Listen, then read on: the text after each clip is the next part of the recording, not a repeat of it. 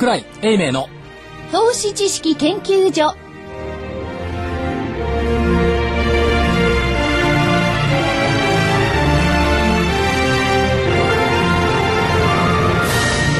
皆さんこんにちは。こんにちは。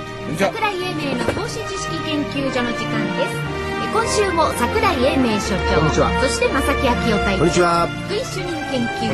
新人研究員の加藤真理子でお送りいたします。さあ今日の日経平均大引け15円87銭安の9707円37銭。15円87銭安の9707円37銭でした、えー、売買ですね。えっ、と。売買ですね。代金出来高。はい。出来高が概算でえー26億3458万株。えー売買代金が概算で1兆4913億円ですね。値下がり銘柄数は？値下がりが1162銘柄。値上がりが429銘柄。えー変わらずが83銘柄です。新人研究員殿。はい。えー引けは結局日経平均いくつだったんですか？マイナス15円は分かったんですけど。87 9700飛び7円9700。聞いてなかったの、うん、聞いた。横にいて。うん。ごめん2ね回くれ。2回言ったと思いますけどね。ありがやとうございました。はいはい。はい。っぱメリル20年もいるとこ僕じゃあの今日結構あれですよ。値幅がありましたよね。そうですね。上下のね。200円。あ値幅が今週に入ってからね大きいんですよ、そうですね。体調なんでかわかります？今週に入ってから値幅がなぜ大きいか。いや、難しくて分かんない。わかんない。新人研究員わかるでしょ、日経ボラティリティ。その通りすごい日。経ボラティリティインデックス先物が今週から上場したからボラティリティなかったら誰もやんないじゃんそっちの方ですか。そうです。よいろんなところを目を配ってないとはい。相場つまりいかんと。すいい。うことでまあそれもあってあと今日出来高が26億株昨日は30億株言ってたんですけども、えっとおそらく LP だが3億株ぐらいできてると思うんですね。昨日は6億株できたんですけども、で昨日の5番急速にヒュルヒュルヒュルと下げたじゃないですか、まはい。あ、まあプラスでは終わってるんですけども、はい。昨日ね、あれえっと LP だが5円で寄って上11円まであって、ということは、日ばかりする連中は、もうトヨタだなんたらかんたら言わないで、そっち行きますからね。ねそしたら主力株動き鈍いから、じゃあ LP だでもぎりで儲けようかってなっちゃったら、そりゃそうなりますよ。今日も LP だで7円ぐらいで動いてましたけども、こいつがね、寄ったことがまずね、昨日からのこの難聴さのね、原因なの。だから、だ最後だって上場廃止するんでしょ？でしょ？で上場廃止するんだったらどんな銘柄もほとんどほら1円2円になって終わってるじゃないですか、その意味ではまだまだ5円というか戦う意思があるっていうことだからこのディーリングにね 乗らなきゃいけないと。乗らなきゃいけない。誰が乗ってるんでしょうかね。もう個人投資家の方々は本当にリスク100%やるならやっていいけどって感じですよね。でも面白いのはね今朝の日経新聞の相場往来。はい。はい。馬況はい市場関係者のコメント面白かったですね、何だったんですか？3月末に向け政府や銀行などの売りが出やすく、ここまではいい、はい。多少は出るでしょうそれはね、はい。日経平均の1万円台は意外と近くない、これね。どっちなんでしょうねどいってことですか？これどう解釈したらいいのかよくわかんないですよね。意外と遠くないって、あなたはじゃあ近いと見てたのねと。で、意外とってのはみんな近いと思ってるけど、意外と近くない。はっきりじゃあ、1万円ではないよってはっきり断言すればいいのに、ここを玉虫色に濁すのが市場関係者の得意さね。いやでもね意外との部分に何を何が含まれてるからですよねいやだからこの週のうちかね来週か再来週か結構あるじゃなあいですかこれもだから時間軸が欠けてるの。市場関係者の多くに欠けてるのが時間軸。明日までなのか3ヶ月後までなのか。はいこれが欠けてるから、読んだ方は、これ一体どっちなの？でもこれは3月末までにでしょ？にまあ向けてですよね。3月末に向け政府や銀行などが出やすい。軸所長1ヶ月と見ればいいんですか？いやこの人が何考えたか分かりませんよ。だって。そうですか。日経平均の1万円台は意外と短くない。もう一つ嫌だったの近がくないと。はい。あの2時から2時1時半のところでインタビューをすることなんですけどね。やはいってますね社長。ってるでしょ？所長はねいつもね。株仲間のそれを聞いてる向こうの今日の言い方がね、4月の半ばまでは強いでしょう。うん。これまたね相場感一致しちゃったのよ。はい。4月の17日って下げの得意日なの。なるほど。でそこまでは持つんじゃないの。はい。こう相場感一致する。市場関係者の相場感が一致すると間違うのがまたこれも相場だから、一致しちゃいけないなと思ってたのに一致しちゃったから嫌だなと。嫌な気分になっちゃって。そう。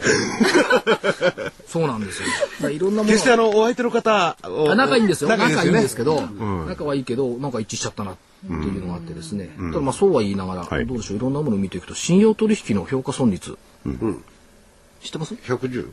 ああ、10%、10%トヨでしょ。またそれ1週間前。1週間前。うん今週7%だよ。7%までいってんの？はい。あ、いや。ちゃんとあの日経新聞に出てるから読んでてください。はい。7%ということはめちゃくちゃいいんですよ。だって、残っている玉がマイナス7でしょ？であとは利食いが効いてきてるっていうその前が12だったんですよね。それが12が10 10.7点、10.29まで来て、7.3だったかな。非常にいいです。まあこれだけ動いてくりゃね。でしょ、そう考えると悪くない。でもたまたま今日、さっき値下がり銘柄聞いたのは、はい。1400ぐらいだったんでしたっけ？ん？1162。はい。ということは、約7割。騰落レシオが下がってくるんです。140まで行っていた騰落レシオが下がるということは、これ日柄がちょうど騰落レシオを下げてきてくれているというように考えれば、別に悪くないんじゃないのという気がしますけどね。なんか妙に市場の肩を持ちますねえ？じゃあニューヨークとか海外の動向、あるいはバーランキー、えー理事長のですね、はあ発言、はい会員での、はいその辺はどうお考えなのでございましょうか？ボーナンキー別にいいじゃないですか。おいいですか？QE3、QE3 は別にあんまり方向性としてやらないって言ってるんでしょ、?QE3 やらなかったらどうなんですか？ドルジャブジャブにならないでしょ？ならないですね。ドルジャブジャブにならなかったら、要するに通貨の供給量が違うから円高になったんでしょ？うん。で通貨の供給量ドルが増えないって言うんだったら、悪くないでしょ？うん。ドル安にはならないでしょ？ならないですね。誰にとって悪くないですか、それは？日本に決まってるじゃん。昨日のだから QE3 無無視発言は、ニューヨーク株にとってはちょっと嫌かもしれないけども、日本株にとってはいいんじゃない。の、目先のその快適な、目先のよ、目先の快適な円安を享受するためにはいいんじゃないの、というふうに捉えた方がよろしいんじゃないですか？うん。でも今日もね、あの、為替の方を見てたら、81円があってね、その後また80円で戻ってきたりなんかしてね、わからない動きなんですよ。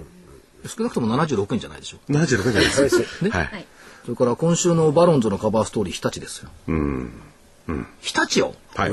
日立、何もいいことないでしょ？え？世界の日立でしょ？どこが？日立は6501日立。はい、日立。ね？はい。話題にもならないじゃない。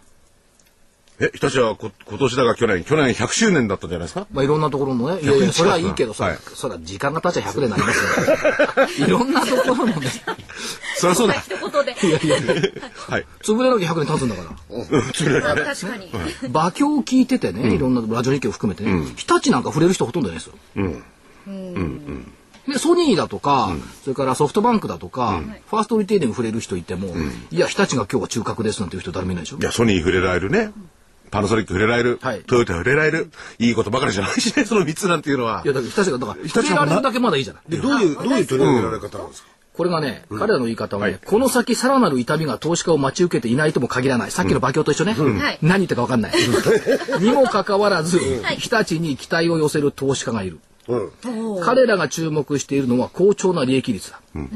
今後も利益率の高い周辺事業を整理し続けていけば、要するにリストラ続ければね、日立は復興とも相まって、キャッシュフロー、営業利益、純利益のいずれについても増加が見込めるんじゃないか。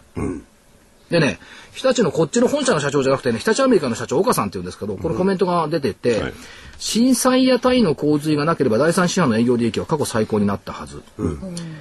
その後がね、さすが日立アメリカの社長、我々は日本経済の回復だけには依存しない。はい、はい。それはあなたのポジション考えたらそうですよ。アメリカの社長なんだからね。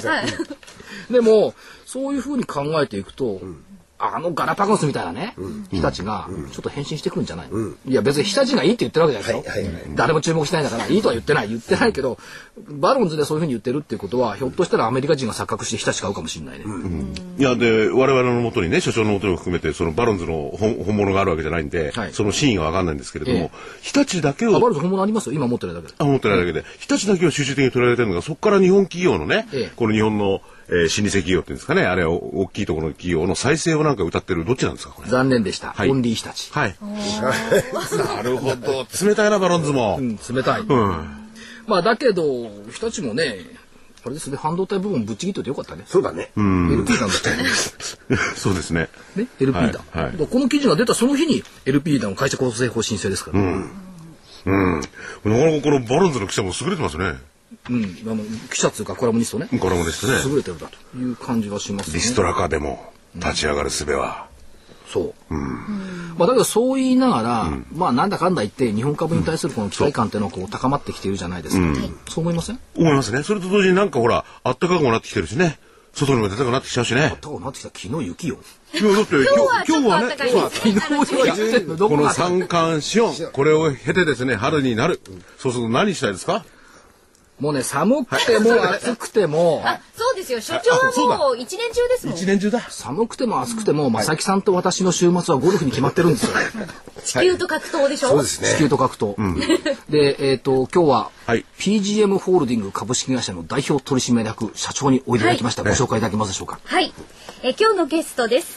えー東証一部上場証券コード、えー、2466 PGM ホールディングス株式会社代表取締役社長の神田有弘さんです。よろしくお願いします。よろしくお願いします。神田でよろすし。くお願いします。神田社長、ゴルフはプロですよね。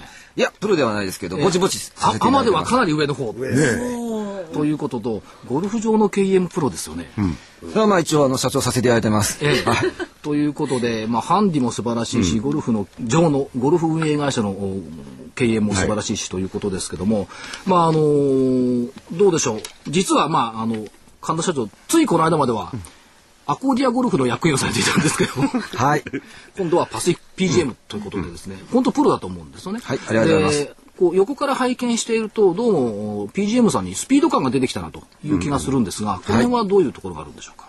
まあやはりですね、えーゴルファー目線でもう一回、えーっと、ゴルフの経営を見直したいなと。はいで、その中で、えーややもするとですね、あの、弊社 PGM はですね、若干、あの、のそのそとええ、動いていたかなと。ゆったりと。ゆったりと。っていうのが、まあ、あの、アコーディアから見た PGM はい多分認識だったので、はいまあ、私が経営の舵取りをさせていただく以上ですね、ええあの、実は私せっかちでございまして、はい、江戸っ子ですからね。江戸っ子でございす。ますんで、まあ、とにかくガツガツスピード感を持ってやろうとはいいうことで、今頑張させていただいていると。こんな状況でございます。なるほど。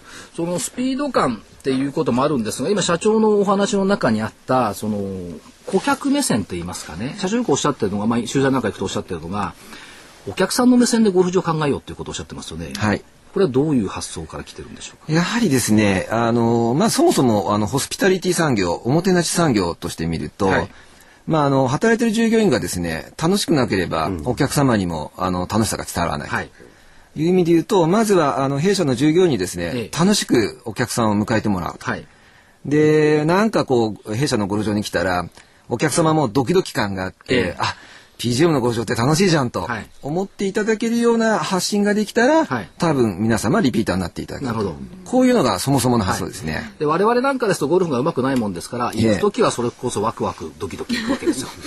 でお風呂入って帰る時はハラハラどころかがっくりがっくりで帰るわけですよ。そのがっくりの時にそのコースでのプレーの内容だけではなくって例えばお食事だとか、はい。あるいはキャディーさんの態度だとか、はい。あるいはその従業員さんの接客態度だとか、そういったのが良かったなってふっと自分の悪いスコアを打ち消せるようなものができればいいわけですね。おっしゃる通りなんです。ええ。あの、ゴルフって多分皆さん、あの、ほとんどの方が車で、はい。あの、来て車で帰られるので、まあ残念ながらですね、プレー終わって帰られる時には結構渋滞の時間にぶつかっちゃったりなんかして、帰りの時間が結構長くなっちゃう。はい。で、その時に、あ、辛い思い出を抱えてお帰りになると、どんどん辛くなってしまう。それを、まあ、例えば、あの時の、たスコア悪かったけど、あ、レストラン美味しかったとか、はい。あの、従業員の、あの、笑顔がもう一回いいや、みたいな、そんなようなことをちょっとでも、一時の清涼剤みたいなものえでえ、噛み締めていただければ、まあ、また次に来ていただけるかなと、はいこんな風に感じてるんですけど。決していいスコアが出るようにゴルフ場を改造するわけではないですよね。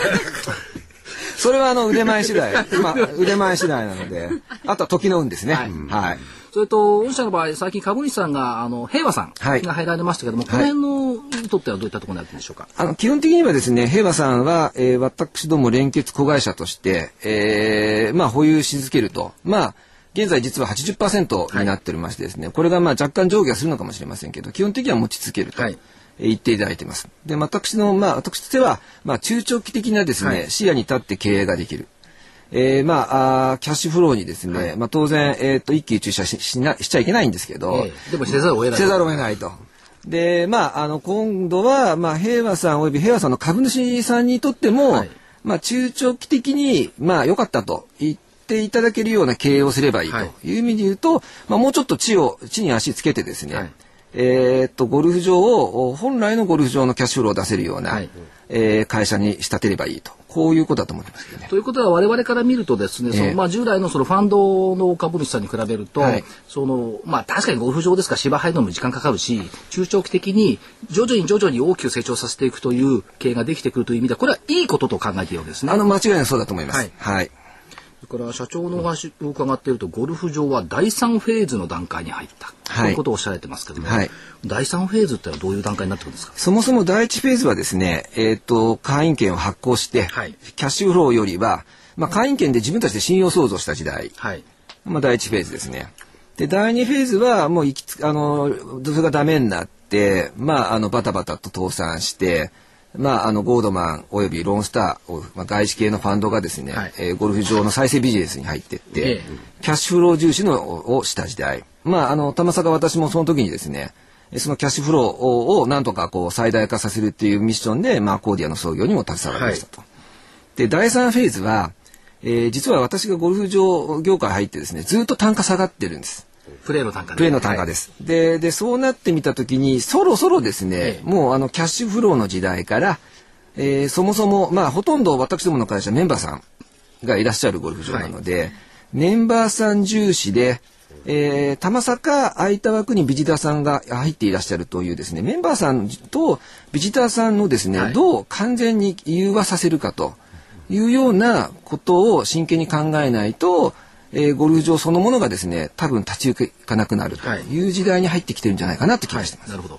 で、その中で、例えばその、一人でも予約ができるというシステムをお考えになったじゃないですか。はいこのあたりの反響はどうですか？え、あの、まあ、実は正直言ってこれからだと思うんです。これから、はい。えーやっぱり、あの、ゴルファーって、やはり腕もそれなりにないとですね、まあ、頼もうと言ってひ一人でですね。めった切りにされてからえーそう。なかなか敷居が高い。はいなので、まあ、あの、じニーズはすごくあると思うんです。ですから次はですね、じゃあ一人とか二人で予約しても、あの、快くまずは受け入れられる、まあ、ゴルフ場としての、おおなんですかね、受け入れ体制。はい。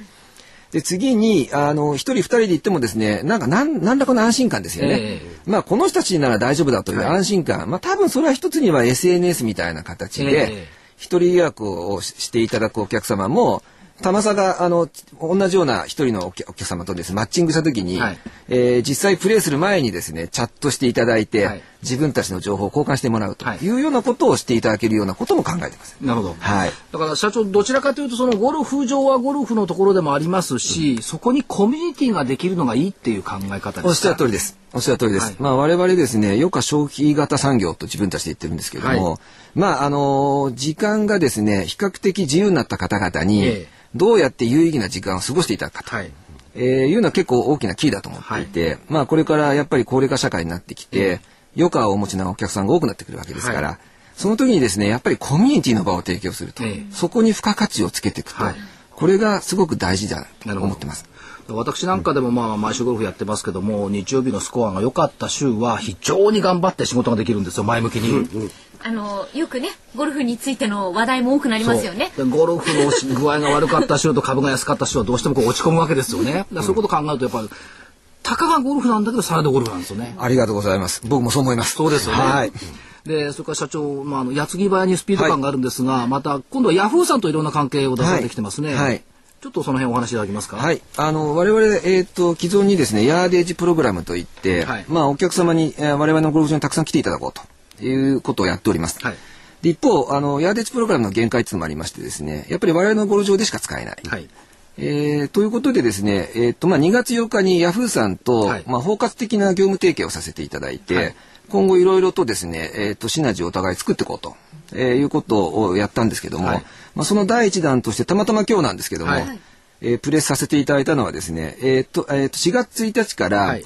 私どものウェブに入っていただいて、はい。予約をしていただいたはい。お客様にですね、えー帯同者あのポイントも含めて、ですから4人で予約をしていただいたら、4人分のですね、えーポイントをヤフーポイントとして、予約者の方にですね、差し上げちゃうぞと。これからみんな私が予約するって言い始めるでしょうね、当然。そういうことなんです。そういうことなんですヤ。フーポイントですから、おはい買い物とかそういう時にも全部使えるポイントってことですもんね。はい。えじゃあ PGM さん予約するとき塊予約していいからポイントをつけようとしたら。っていうふうな声に多分なりますよね。そうですね。ですから、コンペなんかもですね、ええ2組、3組のコンペでも、まあ、あの、率先して幹事になっていただいてですね、それで、あの、こっそりでも構わないので、えっ、と、我々のホームページからクリックしていただくと、えーコンペ分の人数さんまとめてですね、えっ、と、幹事さんにですね、ポイントを上げちゃおうというようなことを4月1日から、社長、ちょっと待って。そしたら、今まであの、漢字って、大体優勝とブービーでですね、はい当たった方はやりたくないなといつも思ってやってるわけですよ。はい。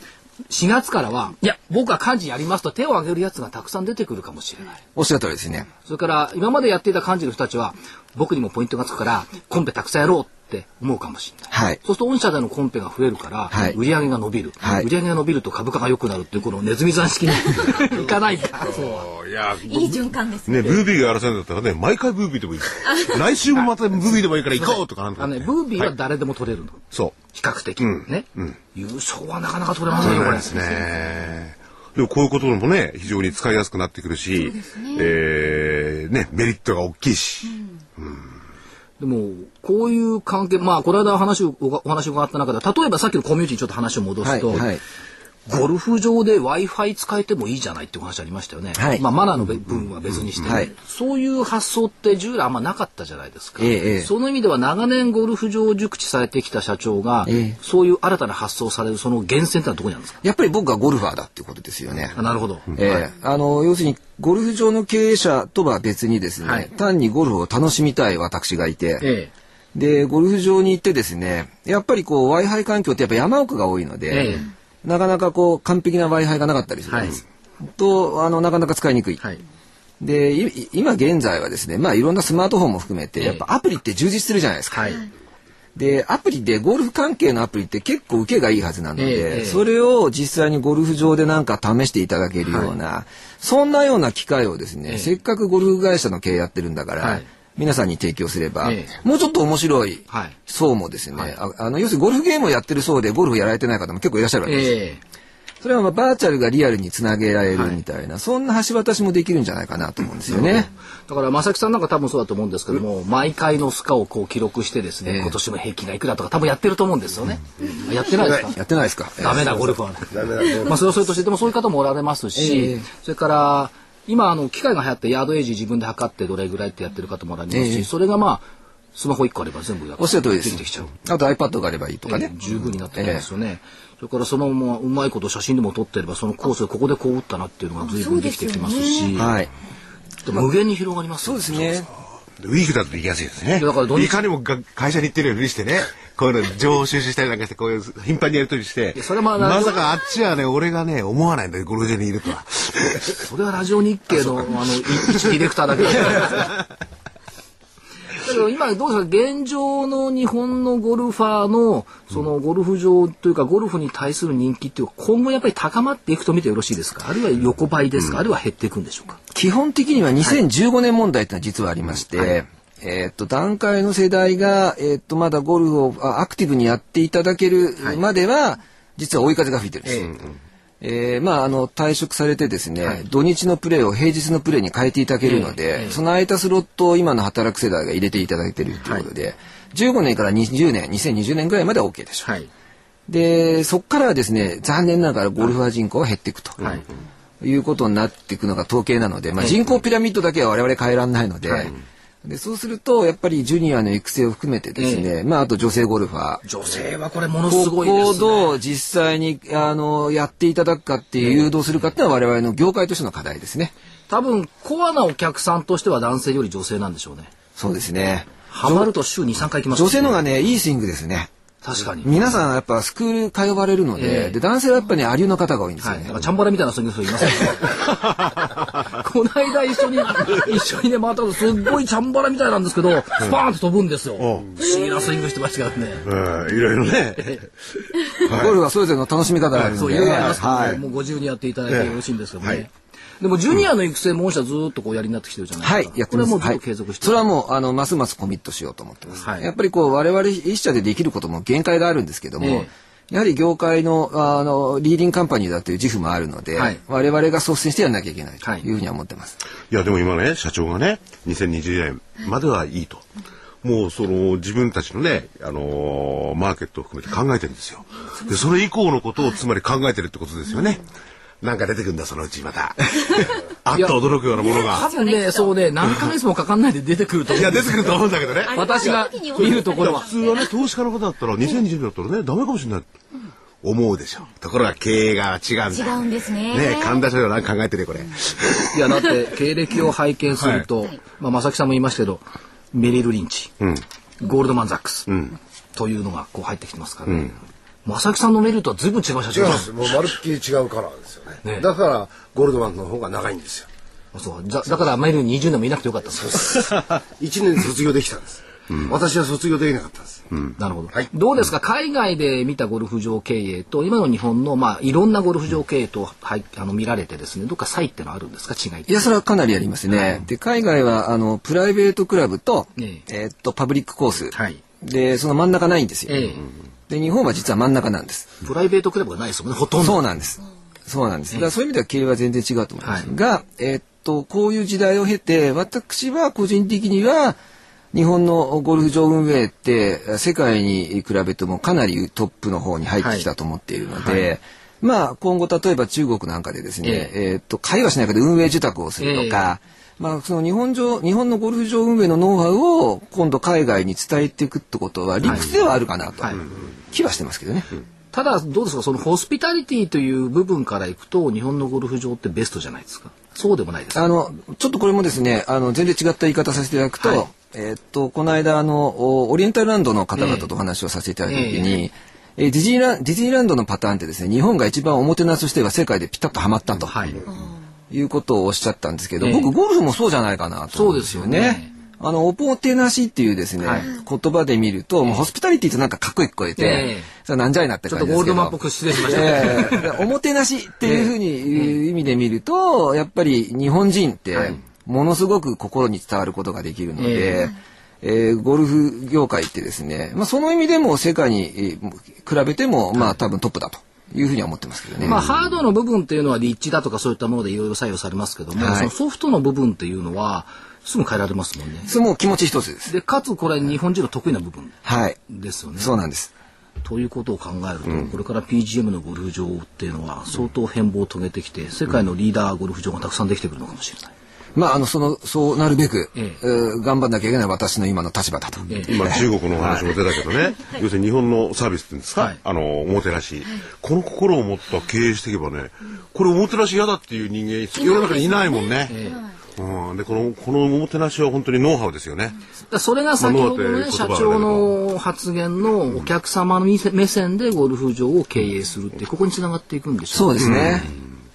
だからあの PGM さんゴルフ場が日本中に130近くはいございますから、各地で一旦 PGM のゴルフ場行かれてみてですね、なんだ社長嘘言ってんじゃんかってならないようにですねあれはじゃあその時にはどしどしとあのあの言っていただければ あのホームページでもお受け付けしますので。いやただ札幌の桂とか、あの拝見した限りではですねお食事も美味しいし本当にあのおもてなしっていうのはすごいなというのを感じてきてます、ありがとうございます全国でこういったものを正木さんも一遍行ってみ見てもらってぜひぜひぜひよろしくお願いします。はい。はい。ね社長はあれですよ決断が早くてゴルフがうまいだけじゃない、おもてなしだもんおもてなしなんですお。もてなしだ表がない。裏ばかり。違うんですよ。まあそういうことで、あの、ヤフーさんとの提携も今日発表された、ちょうどその直後に来ていただきまして、本当に今日どうもありがとうございました。今後ともあの、ご活躍をおありがとうございす。ます。頑張りますのでよろしくお願いします。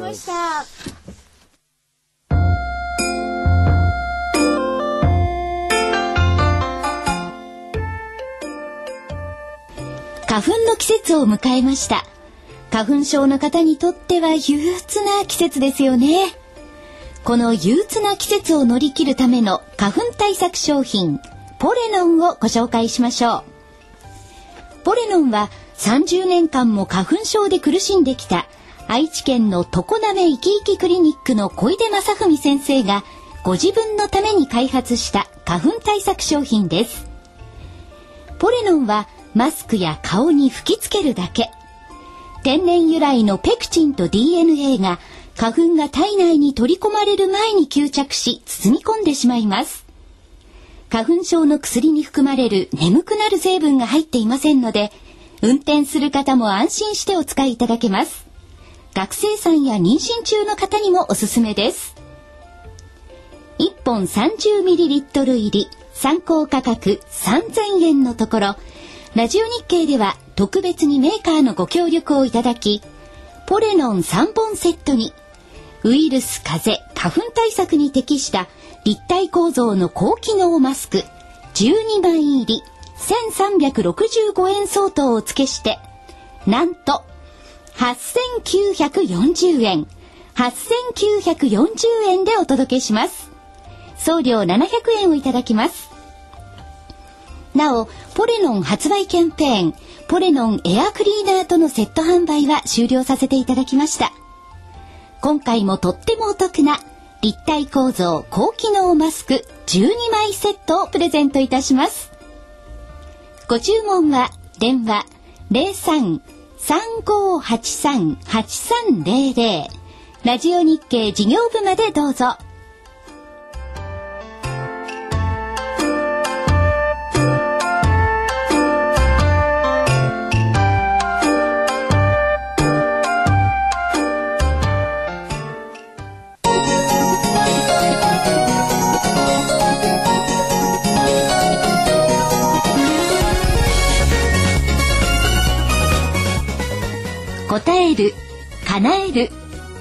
お客様の期待に応え、お客様の夢を叶える証券会社。風賀証券がお届けする、ハロー風賀証券のコーナーです。今日は風賀証券足利支店の支店長野中健作さんにお電話でお話を伺います。野中支店長。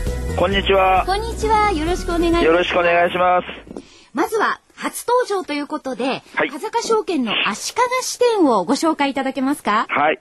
えー、足利支店は、東武伊勢崎線、まあ、足利市駅を降りまして、えー、渡良瀬川を渡りまして、えー、歩いて5分、足利商工会議所の斜め前にございます。通り2丁目にございます。便利な場所ですよね。そうですね。あの、私もあの、宇都宮育ちですので、栃木の、なんか渡良瀬川とか、足利と言われますと、こう、足利学校っていうふうにこう、ピンとくるんですけれども、そうですね。足利とは、あの、どんな土地なんでしょうか？え、あの、今おっしゃいました、あの、足利学校ですけども、はい。まあ、平安時代に作られたということで、日本最古の総合大学ということで、まあ、あの、ご存知の方も多いと思います。はい。で、もう一つは、あの、フラワーパークの藤の花がですね、そうですね。1年に1回です。非常にあの、お客様が、あの、お見えになってですね、賑わうっていうところがございます。はい。とてもあの、歴史があって、そしてあの、私も一度あの、見事な藤の花は見たいな、というふうに、はい。なかなか混んでまして。なかなか疑えなくて。そうですね。ええーなかなか簡単に入れないような感じで見たいですね。でもかなりあの写真なんかで拝見すると見事ですよね。えー、綺麗ですね。はい。さあ、そしてですね、私あの手元に、はい、あの、両毛新聞の投資展望というコラム、あの、いつもスタジオにお越しの田部井アナリストが、はい。なんか書いていらっしゃるんですよね。ええー、あの、昭和21年にですね、創刊されました、あの、両毛新聞にですね、あの、ご好意で、毎週1回火曜日の日にですね、はい、あの今の田部井部長のですね、投資展望台っていうコラムを載せていただいております。ああ、どうですか、反響の方は。え、あのー、毎週ですね、楽しみに、まあ、あのー、ご覧になってるっていう方が結構いらっしゃいまして、うん、あのー、あの、もっと具体的な、あの、銘柄もどんどんどんどん書いてくれというご要望がございます。そうですか。じゃあ、あの、地元の足利にも、田部井さんのファンがいらっしゃるかもしれないですね。そうですね。あの、もともと出身が、あの、足利のですね、えー、田中町の出身なんですよ。地元なんですね。地元なんですよ。えーまあ、それであの、いや、田中町の田部井さんか、みたいな感じのですね、昔あの、田部井一族ってなんか有名な、あの、地元でもですね、結構名前の、まあ、知れ渡った一族がいらっしゃったみたいで。あ、そうですか。そういうことでよくご存知の方が多いみたいですけどね。そうなんですか。はい。それでは、あの、野中支店長の方から、はい、リスナーの皆さんに一言最後にお願いいたします。はい。あの、足利もですね、あの、まあ、古い歴史がございまして、名泉からトリコットということでですね、えー、かなりあの、昔からのですね、町ということで、あの、賑わっておりまして、まあ、あの、その中にですね、えー、足利支店ございまして、えー、13名の支店スタッフでですね、まあ、これからあの元気になってる、なっていく足利と一緒にですね、栄えていこうということで、えー、元気にはあのお待ちしておりますので、どうぞ近くにお越し、あの、お越しの際はですね、お立ち寄りいただければと思っておりますんで、あの、今後ともどうぞよろしくお願い申し上げます。はい。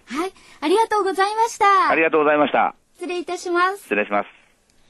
今日は風賀証券足利支店の支店長野中健作さんにお電話でお話を伺いました。え続いては風賀証券からセミナーのご案内です。え桜井所長のセミナーが今度の土曜日ですね。3月3日ひな祭りに行われます。午前10時半からお昼の、え正午12時までです。武蔵小山アーバンステイウィークリーホール2階会議室で行われます。えこれ締め切りが今日ですね。はい。はい。ですので皆様お早めにお申し込みをいただきたいと思います。ま、まだそれを言うってことは、これまた集まってないのかいやいや、まだ受け付けますということで、はい、番組に合わせていただきましたので、お問い合わせは、風賀証券の本店営業部03-3666-5541までお願いいたします。そして続いては、投資信託の現状と今後の見通しというセミナーが行われます。えこちらの方は和歌山県で、え2日間あるんですけれども、まず3月14日水曜日午後3時10分から4時40分まで、こちらは和歌山県田辺市のパークサイドホテル3階リバティホールです。こちらの方は風賀証券の田辺支店までお願いいたします。0739-22の4678番です。そして翌日の3月15日木曜日、こちらは午後3時から4時半まで、え、同じく投資信託の現状と今後の見通し、え、こちらはですね、和歌山県新宮市、風賀証券の新宮支店2階会議室で行われます。新宮支店お問い合わせは0735-22-8151番です。この2日間はともに講師は国際投信投資顧問株式会社クライアントサポート部大阪サポートセンター所長の畑俊明さんが、え務めてくださいます。ぜひお出かけください。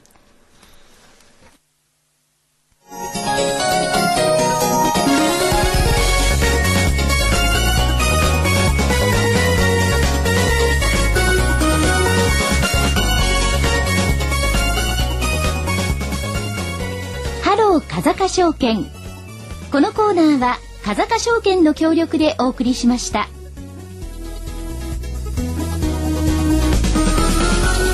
それでは櫻井所長、えっ、ー、とスケジュールからスケジュールでございます。はい、はい、お願いいたします。えっ、ー、と2日の金曜日、えー、国内1月の失業率、それから全国消費者物価、イランの議会選挙、週末がロシア大統領選挙ということで、うん、プーチン出てくるとどうなんですか、また穀物なんたらかんだとかね、いろいろ言い始めましたね、資源のところね。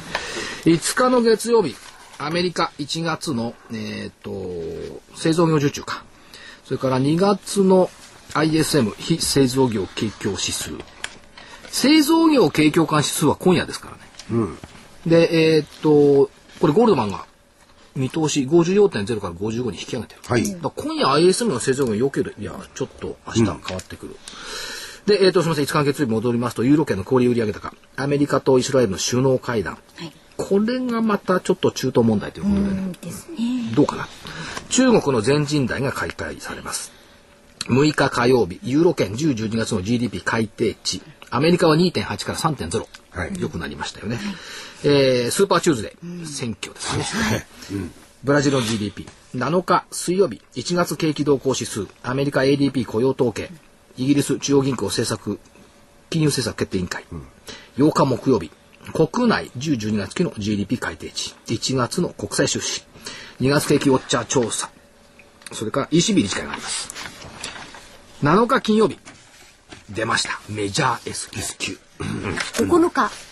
あ、これごめんなさい。はい、9日、3月9日金曜日、メジャー S q、うん、2月のマネーストック。それから騒ぐ割には何の影響もないアメリカ雇用統計。貿易収支。中国各種経済指標。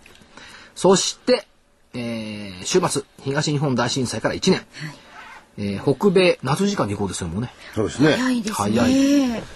あのね、5時に家を出るもんですから、うん、あの、引けが見れないのよ。はい、今、ニューヨークの。夏時間に移行してくると引けが見れない。楽になるから。それと一番重要なイベントは、えー、9日10日と東証 IR フェスタがございます。はい。正木さんの IFA 強化が何かおやりになるんですね。はい、あのー、投資相談コーナーをやらせていただき投ます。資相談コーナー。はい。え、現場案内コーナーじゃない現場、いや、あ現場案内とです。あ、投資相談コーナーもあるんですか？展示ブース巡回ツアーをやります。どうしそうだどんなことやられるんですか？え、あの、来られた方に、えーいろんなお悩みを持ってらっしゃると思うんで、これに、えーできる限りでお答えをさせていただくと。もう私だけじゃなくて、えーうちの協会のメンバーが数人出ます。はい。心のケアでもしてくれるんですか、い。や、心のケアは無理です。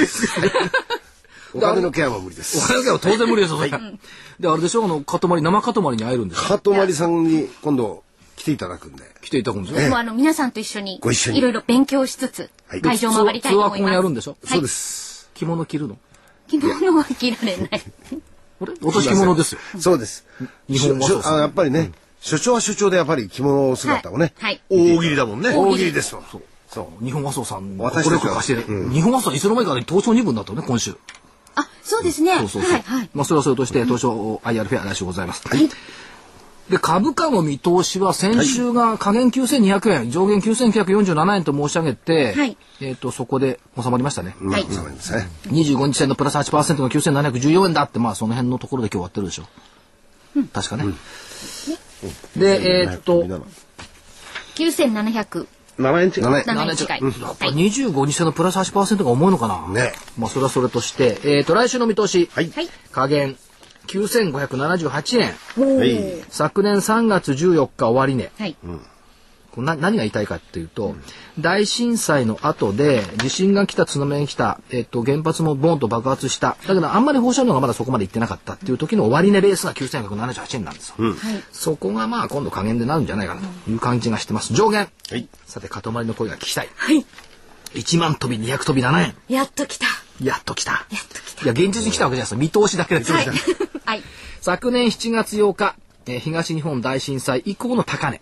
1万円の可能性がメジャー S q に向けてプラスじゃないのということで決め打ちすればね出てきていますと、で春3月になってきました。はい。弥綺麗ですよね。生弥生って福井さん意味知ってる？いや、知りません。知りませんよね、はい。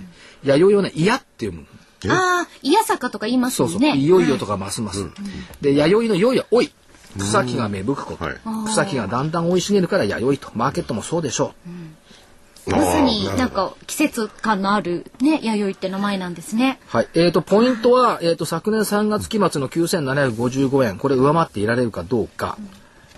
まあ、それでトピックスが869.38ポイント、これも3月期末、これを上回っていられるかどうか、というところになっています。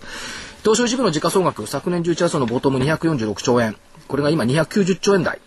昨年2月が335兆円ですが、とにかくまず300兆円回復してよね。そうですね。っていうところですよね。単純平均株価昨年11月200飛び2円。えーこれが昨年の2月の261円にいけるかどうか。まあもうちょっと頑張ればいけると思うんですけどね。そんなところ。個別銘柄は比較的しっ個かりしてますもんね。トピックスはちょっと戻りが鈍いですよねなという感じがしております。加えると、3月、これ現ちゃんのカレンダーから取ってきたんですけど、過去22年間日経平均10勝12敗、ジアスダック11勝11敗、格言は悲願底ですけども、なかなかそうはいかないんじゃないですか、という気がします。で、3月の第3営業日、今年はね、3月5日になるんですけども、これ過去9連勝。上げの上げの得意日日。になってきてます。ね。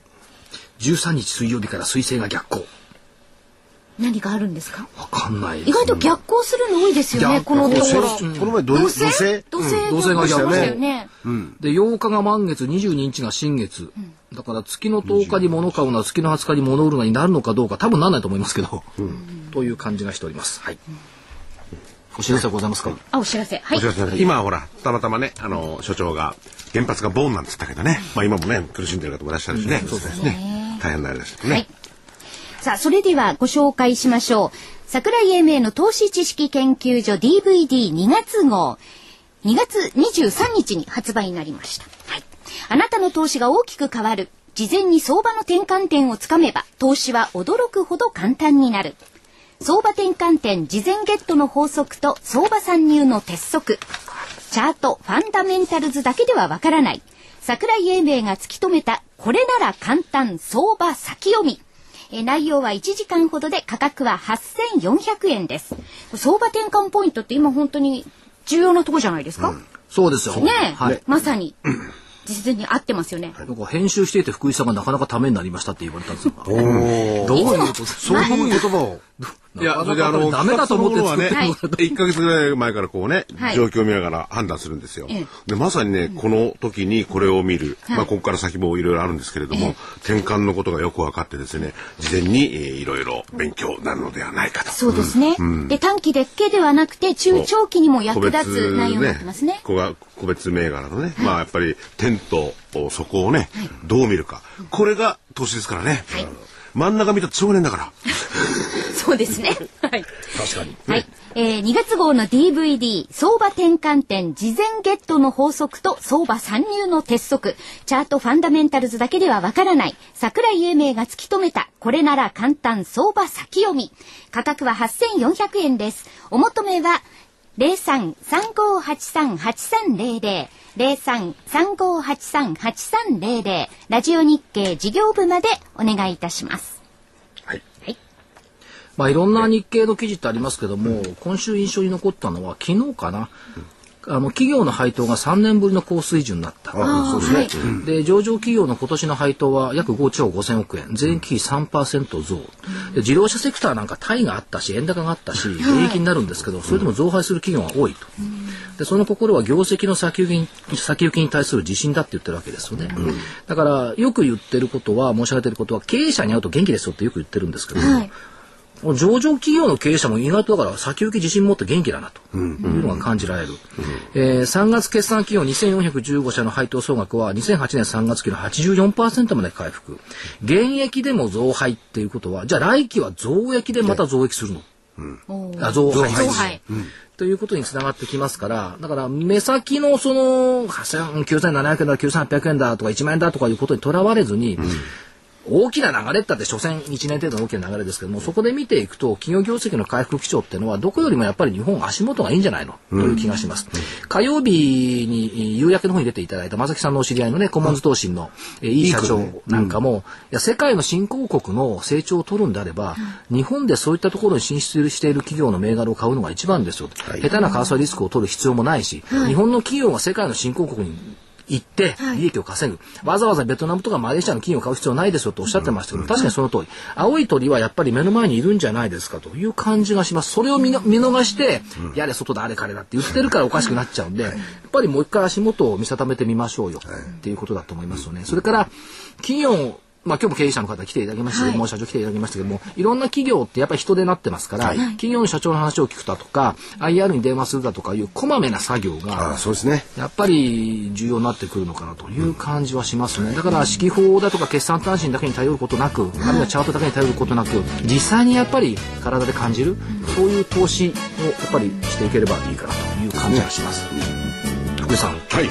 梅が咲いたら桜が咲くんですよ。そうですね。梅が咲いたが、桜はまだかいな。はい。でも梅咲き始めましたね。うちの近所のお家の庭の梅も。今年はね、遅ればせながら1ヶ月ぐらい遅いの。そうですね。そうですね。拳も1ヶ月ぐらい。そういつもねゴルフ場をね行くともう2月の頭ぐらいから蝶々が出始めてそろそろね拳なんかもねこれから良くなって全然まだ見えてなかったのがようやく出てきた。それだけ寒いっていうことですね。でもねどんなに遅れても梅は咲くんですそうですね。春は来ますね。でどんなに寒くても桜は咲くはいその後必ず見事な新緑になってくる、はい。ということを考えれば、毎年の反復動作ではありますが今年は結構ね遅れた分だけね、ボラティリティ高いんじゃない？パッと咲いててボラティリティが高いんじゃない？おー見事な花を咲かせてくれるってことですね。い。や、素晴らしい予想ありがとうございました。梅と桜の？梅と桜の？はい。い。やいや、ボラティリティが高い。高いのも上下両方ですからね。下回るんですけどね。まあ、だけどまあ失われた半年をようやく求めた水準になってきてますからね、次は失われた20年求めていきましょう。チャンスはたくさんあります。はい。ということで綺麗に収めていただきました。え今週もそろそろお別れの時間です。桜井英明所長。